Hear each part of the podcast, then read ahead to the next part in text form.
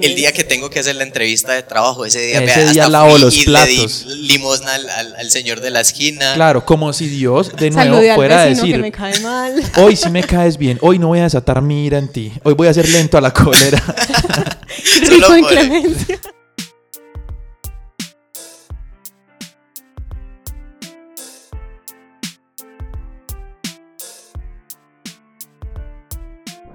Bienvenidos al podcast en el que los jóvenes nos sentimos en la iglesia como Pedro por su casa. Dios no castiga ni con palo ni con rejo.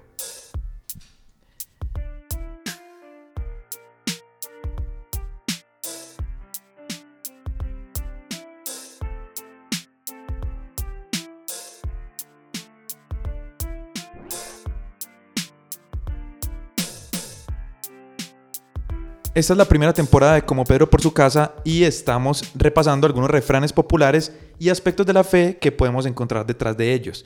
Entonces en un primer episodio hablamos de Dios los hace y ellos se juntan, después abordamos si Dios quiere y el episodio pasado hablamos de el que peca y reza empata.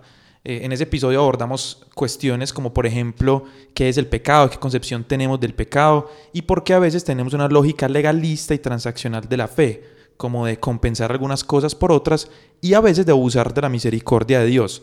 Finalmente llegamos a una conclusión y es que lo que se opone al pecado es el amor y que el que ama nunca peca, para que escuchen los episodios anteriores. Y hoy vamos a hablar del refrán Dios no castiga ni con palo ni con rejo, que yo personalmente creo que de todos los refranes que hemos abordado es el más local de todos, como el más regional. O sea, Sí, o sea, son, son palabras muy, muy de acá al menos. Muy menos de- paisas. exacto. Ni Sí. siquiera sí, sí, sí en toda Colombia. es- ¿Qué paisa es? Pues la gente que es como de aquí, de nuestro departamento, de Antioquia o de Medellín, y que, bueno, yo no sé si lo usan mucho en otros lugares, pero aquí es popular. eh, y tiene dos elementos, de pronto, pues el palo es un palo, ¿cierto? Aquí Eh, en la Patagonia. Aquí en China el palo es el palo. Y el rejo es eh, un instrumento que se usa como para eh, arriar el ganado, eh, como para pues mover las reses y esas cosas. Y con lo que le pegaban a uno chiquito también. y bueno. Después hablamos con bienestar familiar. Eh, pero entonces, eh, ese es el refrán y a mí me gustaría empezar con, por ejemplo, casos donde se usa eso. Dios no castiga ni con palo ni con rejo. Por ejemplo, hay un criminal, un tipo que fue muy malo, que hizo un montón de atrocidades, no sé, y digamos que está en la cárcel, o no, no sé. Pero años después eh, le da una enfermedad muy grave, un cáncer o algo así súper doloroso y se muere. Ahí es que la gente dice, sí ve, Dios no castiga ni con palo ni con rejo, como si fuera como una consecuencia de lo primero. Exacto, eso iba a decir yo, es una expresión muy consecuente. muy, muy vengativa, como la Sí. venganza de Dios que, que se invoca sobre los demás, o, o hasta con uno también, ¿sí?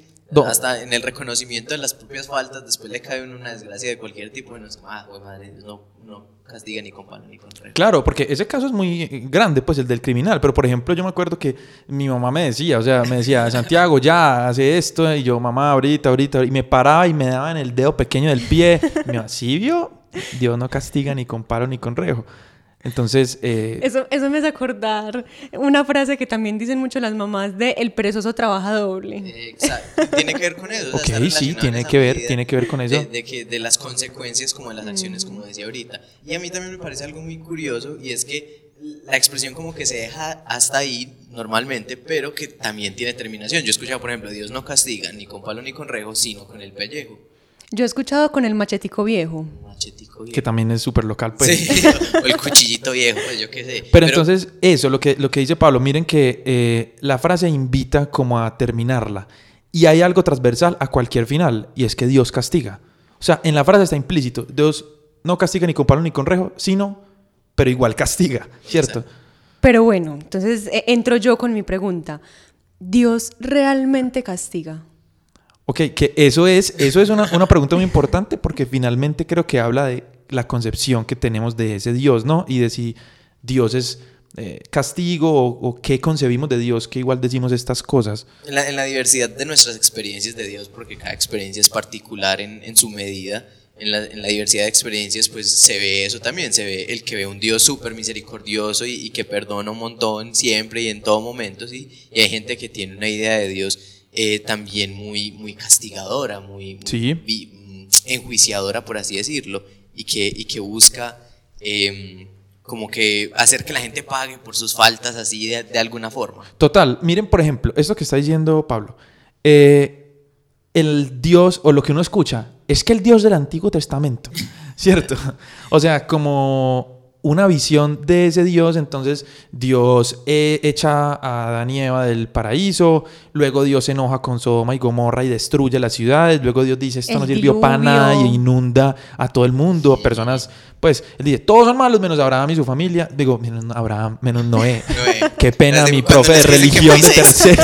Moisés- el arca de Moisés. El arca de Moisés. O. Moisés, por ejemplo, el, el- el becerro de oro. Entonces, es como un viejito todo iracundo que se mantiene enojando y entonces como que si se trajera esa imagen de aquí, como que Dios es un señor barbado súper bravo que se dedica a castigar cuando está en mal día.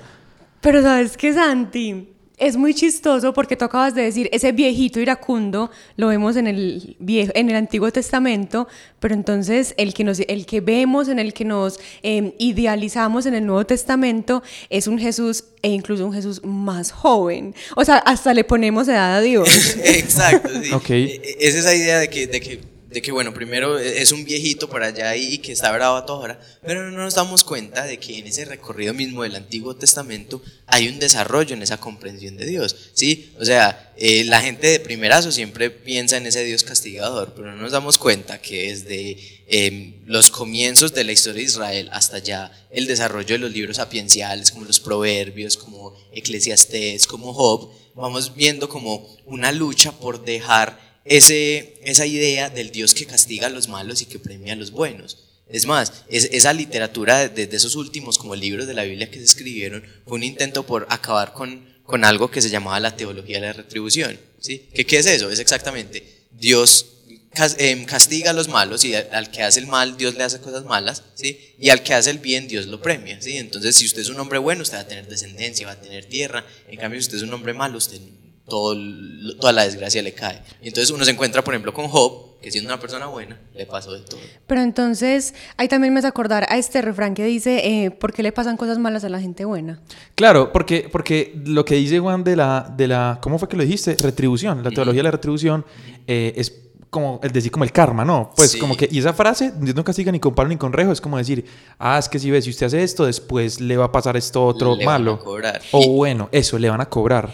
Me causa mucha curiosidad el hecho de que nosotros decimos como no, es que el karma no existe, pero e- en esto, o sea, en esto que estamos hablando, le está- eso es puro karma. Sí, o sea, es Sí. como que no le decimos karma porque es que nosotros nos enseñaron de que eso que es de eso otra no es cristiano. religión. de que eso es de otra religión, entonces nosotros no podemos De que es una blasfemia. Eh, exacto, pero en, en el nuestro día a día nosotros creemos un montón en eso. Y miren que ese Dios, por ejemplo, de Antiguo Testamento, pues o- suponiendo que es así, Sí. no es muy distinto, por ejemplo, de Zeus o de cualquier otro, eh, no sé, cualquier Dios otro dios de esas otras claro. religiones eh, paganas o anteriores que son así, son como que con el pie que se levantó Dios, así nos va a ir a Hoy nosotros. se amanece de buen genio. Hoy está de Se mal genio, entonces me cayó el trueno a mí.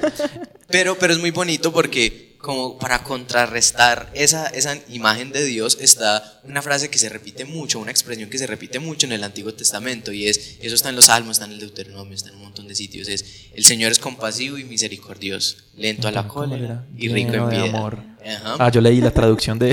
Exacto. Entonces, frente a, uy, no, es que el Dios del Antiguo Testamento es un Dios castigador, es, el Señor es compasivo y misericordioso. Y uno queda entonces, bueno, ¿cuál, ¿cuál es el Dios en el que yo tengo que creer aquí? ¿O cuál es realmente el Dios del Antiguo Testamento? Yo creo que eso ha ido cambiando mucho, incluso en las mismas enseñanzas de la iglesia eh, se centran mucho más en Jesús. Yo me acuerdo que cuando yo empecé como, como en este tema de la fe, yo pensaba, pues aquí les voy a contar en confidencia, que orarle a Jesús era malo. O sea, yo decía, yo le ¿Cómo oro a? Jesús y Dios me castiga. Porque Yo, Dios... yo ten- o sea, yo pensaba que, que Jesús no era Dios. Yo decía, Ah, pucha, yo le oro a Jesús y Dios me va a hacer, no sé, la de Moisés. la de-".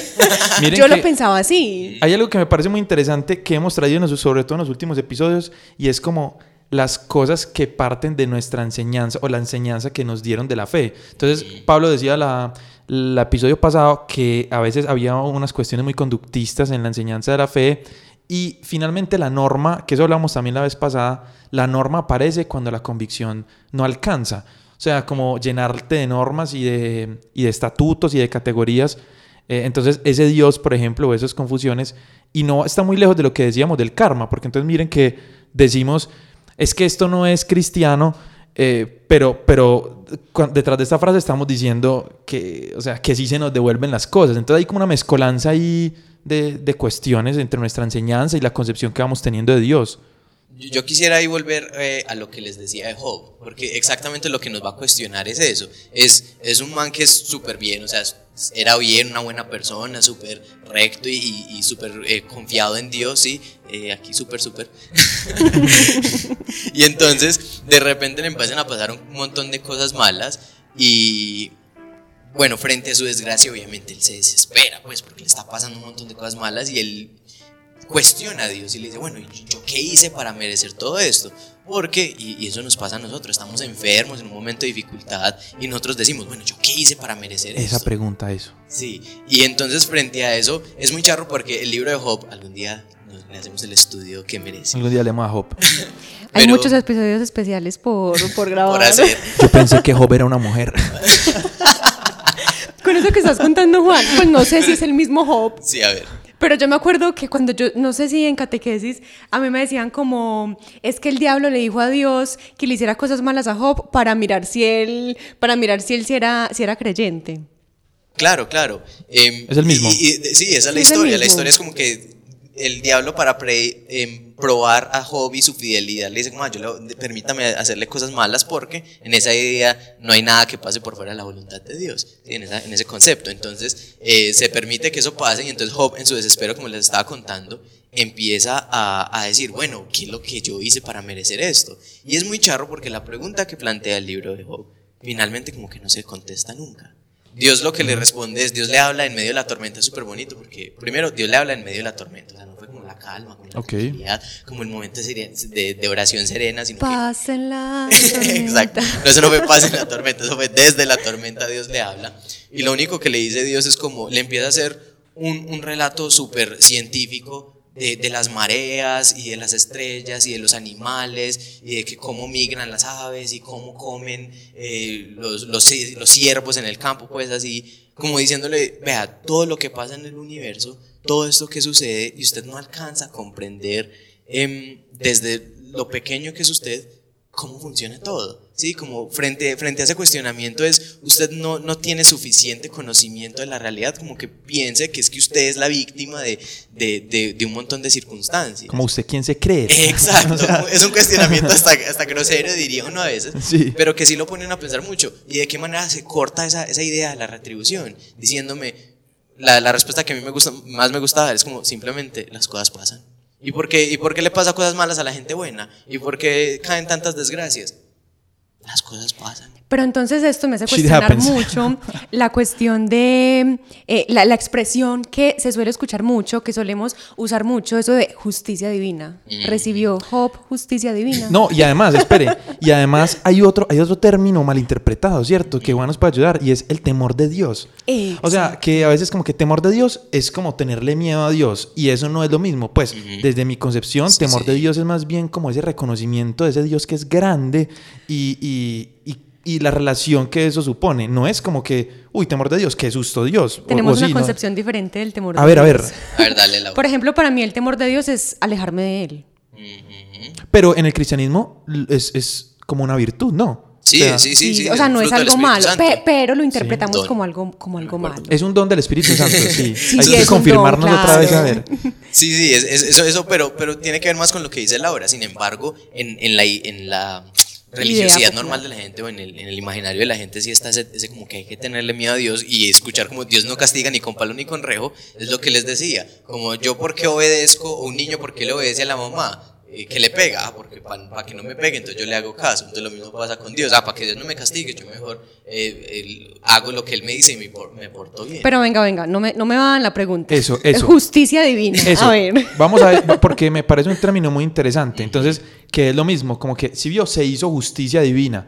Entonces, eh, no sé, pasa cualquier cosa que alguien considere injusta, un robo, por ejemplo, eso se suele ver mucho. Roban a alguien y luego esa persona que robó la atropellan. Ah, sí, ve, justicia, Justicia divina. divina. Entonces, como si Dios dijera, ah, uy, este man, ¿cómo le acaba de Vea cómo robar? me las va a Tenga, pagar". ¿cómo me las va a No? Y ahí la respuesta de la gente es, Dios no castiga ni con palo ni con rey. Hizo trampa en el examen y lo perdió. Justicia divina. Eh, que, que, por ejemplo, miren, con esa concepción de Dios, el día del examen, uno sí es un santo. Ah, no, el día del examen uno se para rezándole al Espíritu Santo. Uno ese se día sabe sí- todas las oraciones. el día que tengo que hacer la entrevista de trabajo, ese día, Ese vea, día hasta lavo los y platos. le di limosna al, al- al señor de la esquina. Claro, como si Dios de nuevo Saludé al fuera a decir, que me cae mal. hoy sí me caes bien, hoy no voy a desatar mi ira en ti, hoy voy a ser lento a la cólera. Solo Rico en clemencia. Sí, ese concepto de la justicia divina es muy teso porque es muy complicado porque eh, a veces equiparamos la justicia de Dios con la justicia de nosotros los hombres. claro. Y, y queremos que Dios responda a los estándares míos. Y lo que decía Santi es muy cierto. Nosotros podemos ser muy ay de la misericordia y todo esto, pero también en el fondo, en el fondo somos eh, muy vengativos. O sea, Claro. yo creo que a todos nos pasó en algún momento. Ay, ojalá, me, me hizo algún daño, me dijo alguna mentira, me, me engañó a lo que Dios sea. se encarga de Ay, eso. Dios, eso, Dios se encarga de eso. Es que Pero espere verá que- cómo le va a ir. No, pero saben que no solamente somos vengativos con las otras personas, sino con nosotros mismos. Ahí entra, creo, eh, no sé, me corregirán ustedes, eh, el autocastigo.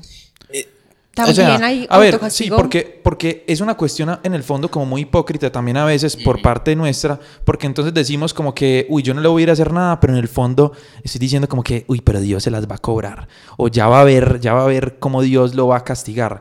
Y que finalmente, ¿quién dijo que esa era la lógica de Dios? O sea, es lo que estamos hablando. ¿Quién dijo que Dios va a llegar a... O sea, o lo que dicen, es que ese man se va a condenar. O sea, ¿quiénes somos nosotros para decir quién... o con nosotros mismos, como dice el lado. O sea, yo, yo puedo ser muy, eh, muy, muy escrupuloso y muy cuidadoso con mis acciones y yo sentir entonces que como yo hice tal cosa, entonces yo ya no soy merecedor de, del perdón de Dios. Entonces, no, todo lo malo que me pase, yo me lo merezco. Yo, todo, toda la desgracia Que que, es yo muy tenga, fuerte. yo me lo merezco porque es que Pero yo, es que yo hice ese- cosas muy malas. Yo creo que ese autocastigo eh, es muy, ¿cómo decirlo? Como que yo, yo me castigo por expiar lo que hice, no porque quiero cambiar. Que ahí está la relación con el episodio anterior, ¿cierto? Como si tuviera que eh, pagar algo. Pagar y. Exacto. y ahí hay una palabra que me parece clave y es la culpa. Yo siento que una mala concepción de la culpa nos ha hecho muchísimo daño. O sea, y a- por lo menos a mí en, en mi fe personal me ha hecho mucho daño el tema de la culpa y decir como que, o sea, hay cosas que Dios que es rico en misericordia, me perdona mucho antes de lo que yo mismo me perdono. Y nos damos súper duro con algunas cosas y cargamos una culpa. y Golpes vea, de pecho. Sí, como y algo se suele y algo se suele decir, no, la frase también de algo debe estar pagando. O sea, como que algo debe estar pagando. Si hizo eso, algo debe estar pagando. Y algo súper lindo con eso es, eh, ahorita que estamos hablando de la justicia divina, nos encontramos con un Jesús que a través, en el Evangelio de Lucas específicamente, que son las, las parábolas de la misericordia, nos encontramos con un Jesús que nos habla de la justicia divina, o sea, súper raro, porque nos dice, ¿sabe qué es la justicia? La justicia es un papá amoroso que aunque el hijo fue y se le gastó la fortuna, vino y lo recibió con brazos abiertos y, y le hizo una fiesta. Pero yo creo que el mejor ejemplo de la justicia divina lo va a decir Santiago. Pero espere, pero lo, de, lo del papá amoroso es muy bacano porque lo que decían ahorita, rompe con la lógica humana. Es como que uno le pelea al evangelio y uno dice, pero. ¿por qué hizo esto? Y no, y, y el personaje del hermano mayor entra a jugar como ese rol. Le dice, ah, papá, es que yo he estado aquí todo el tiempo, yo he estado acompañándolo todo este rato y yo porque nunca he podido hacer esas cosas. ¿Sí? Y parece un Dios que rompiendo y, y en, en contravía siempre el reino con, con las cosas de los hombres le dice como, es que este hijo que yo perdí lo encontré y esta es la justicia y esta es mi justicia. Pero a mí me gusta mucho, por ejemplo, cuando le preguntan a Jesús, eh, no recuerdo si es, si es que está ciego, bueno, una persona que está enferma, que le dicen como, él está así porque sus papás o su familia cometió pecados. Total. O, perdón, cometieron pecados. Y él le dice, no, él está así para, para yo poder hacer mi obra en él. A mí eso me parece Eso está muy bueno. Y impactante. mírelo ahí acabando con esa idea de la retribución. O sea, aún después de pasado el Antiguo Testamento, la gente todavía seguía creyendo y hoy en día sigue creyendo en que ah, el, que el que le cayó algunas desgracias por algo estará pagando, como decía ahorita. Entonces podemos recoger como un poco eh, esto que hemos hablado, la concepción de Dios de que un Dios que castiga y que también a veces lo traemos desde el Antiguo Testamento con un montón de cosas, eh, digamos, interpretadas a veces de afán, pero como si fuera ese viejo malo que castiga. Y que detrás de eso también hay una cuestión de la retribución, como decía Pablo ahorita, como una especie de karma escondido ahí, eh, que porque le pasan cosas malas a la gente buena o que me pasan cosas buenas porque yo soy bueno, como si esa fuera la lógica de Dios, y también que nosotros nos ponemos en papel de jueces, como que cogemos justicia divina por nuestras propias manos o esperamos a que Dios castiga a Como otros. el hijo mayor, eh, esperamos que Dios actúe como nosotros queremos que él actúe. Yo como creo es que... merece. Eh, perdón, Juan, que te interrumpí. Yo creo que es que vemos a Dios muy humano. O sea, queremos que, que esa imagen y semejanza es, e- es la humanidad de nosotros, y no. Pues Y- es, es mucho más allá. Entonces yo creo que lo que reúne todo es que Jesús nos muestra una cara distinta de Dios. O sea, no distinta porque no fuera el mismo Dios del Antiguo Testamento, sino porque en la revelación que viene haciendo Dios, en Jesús muestra esa cara de papá, de papá misericordioso, de papá que abraza, no que entra un sacerdote una vez al año a verlo por allá en el fondo del templo solo él, sino Sí. un Dios que va al encuentro de, de la otra persona y que de pronto lo que decía ahora, ahora Lau, hay una escena del Evangelio de Juan que creo que es muy potente y que muestra cómo Dios constantemente rompe esa lógica. Me muero por escuchar este ejemplo. O sea, en serio, me encanta. Ah, Pues, eh, el octavo capítulo del Evangelio de San Juan. Es el versículo, voy a cogerlo desde el versículo 3. Los escribas y fariseos le llevaron a una mujer sorprendida en adulterio. La pusieron en medio y le dijeron, Maestro, esta mujer ha sido sorprendida en flagrante adulterio. Moisés nos mandó en la ley a apedrear a estas mujeres. ¿Tú qué dices? Esto lo decían para tentarlo, para tener de qué acusarlo. Pero Jesús se inclinó y se puso a escribir con el dedo en la tierra. Al insistir ellos en su pregunta, se incorporó y les dijo, aquel de ustedes que esté sin pecado, que le tire la primera piedra. Inclinándose de nuevo, siguió escribiendo en la tierra. Y ellos, al oír esas palabras, se fueron retirando uno tras otro, comenzando por los más viejos. Jesús se quedó solo con la mujer, que seguía en medio. Se incorporó y le preguntó, Mujer, ¿dónde están los que te condenan? Ella respondió, No están, Señor. Jesús replicó, Yo tampoco te condeno, vete y no vuelvas a pecar. O sea, entonces, para, cerrar eso, una lógica completamente distinta. ¿Quién es uno para decir a quién tiene que juzgar Dios y que Dios cómo tiene que castigar? Si Jesús nos muestra que por más de que incluso haya hecho algo malo, la respuesta es yo tampoco te condeno. A mí esto me reafirma lo que yo les dije sobre eh, que vemos a Dios muy humano. Ellos la llevan a ella porque las leyes humanas dicen que hay que apedrearla, ¿cierto? Pero entonces Jesús actúa de una manera que sobrepasa eso que, que nosotros, o bueno, que ellos en ese momento creían.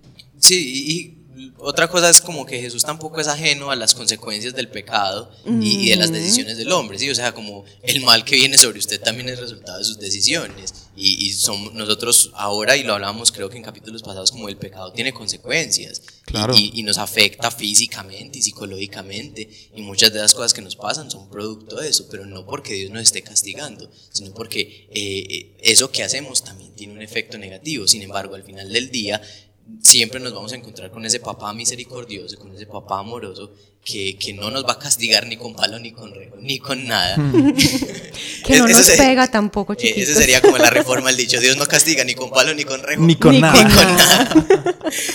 y, y que nos va a invitar siempre a volver a Él. El castigo no, me- no es simplemente para yo evadir mi culpa, el castigo no puede ser para yo, o, al menos el- el- mi desgracia no puede ser como para evadir mi culpa, como "Ay, yo me voy a dar estos latigazos para, para que eh, Dios me perdone, sino que me tiene que servir y la culpa me tiene que servir para que yo intente cada día ser mejor persona Para y parecerme cambiar. más a Jesús. Para cambiar. Qué lindo. Creo que no hay mejor final.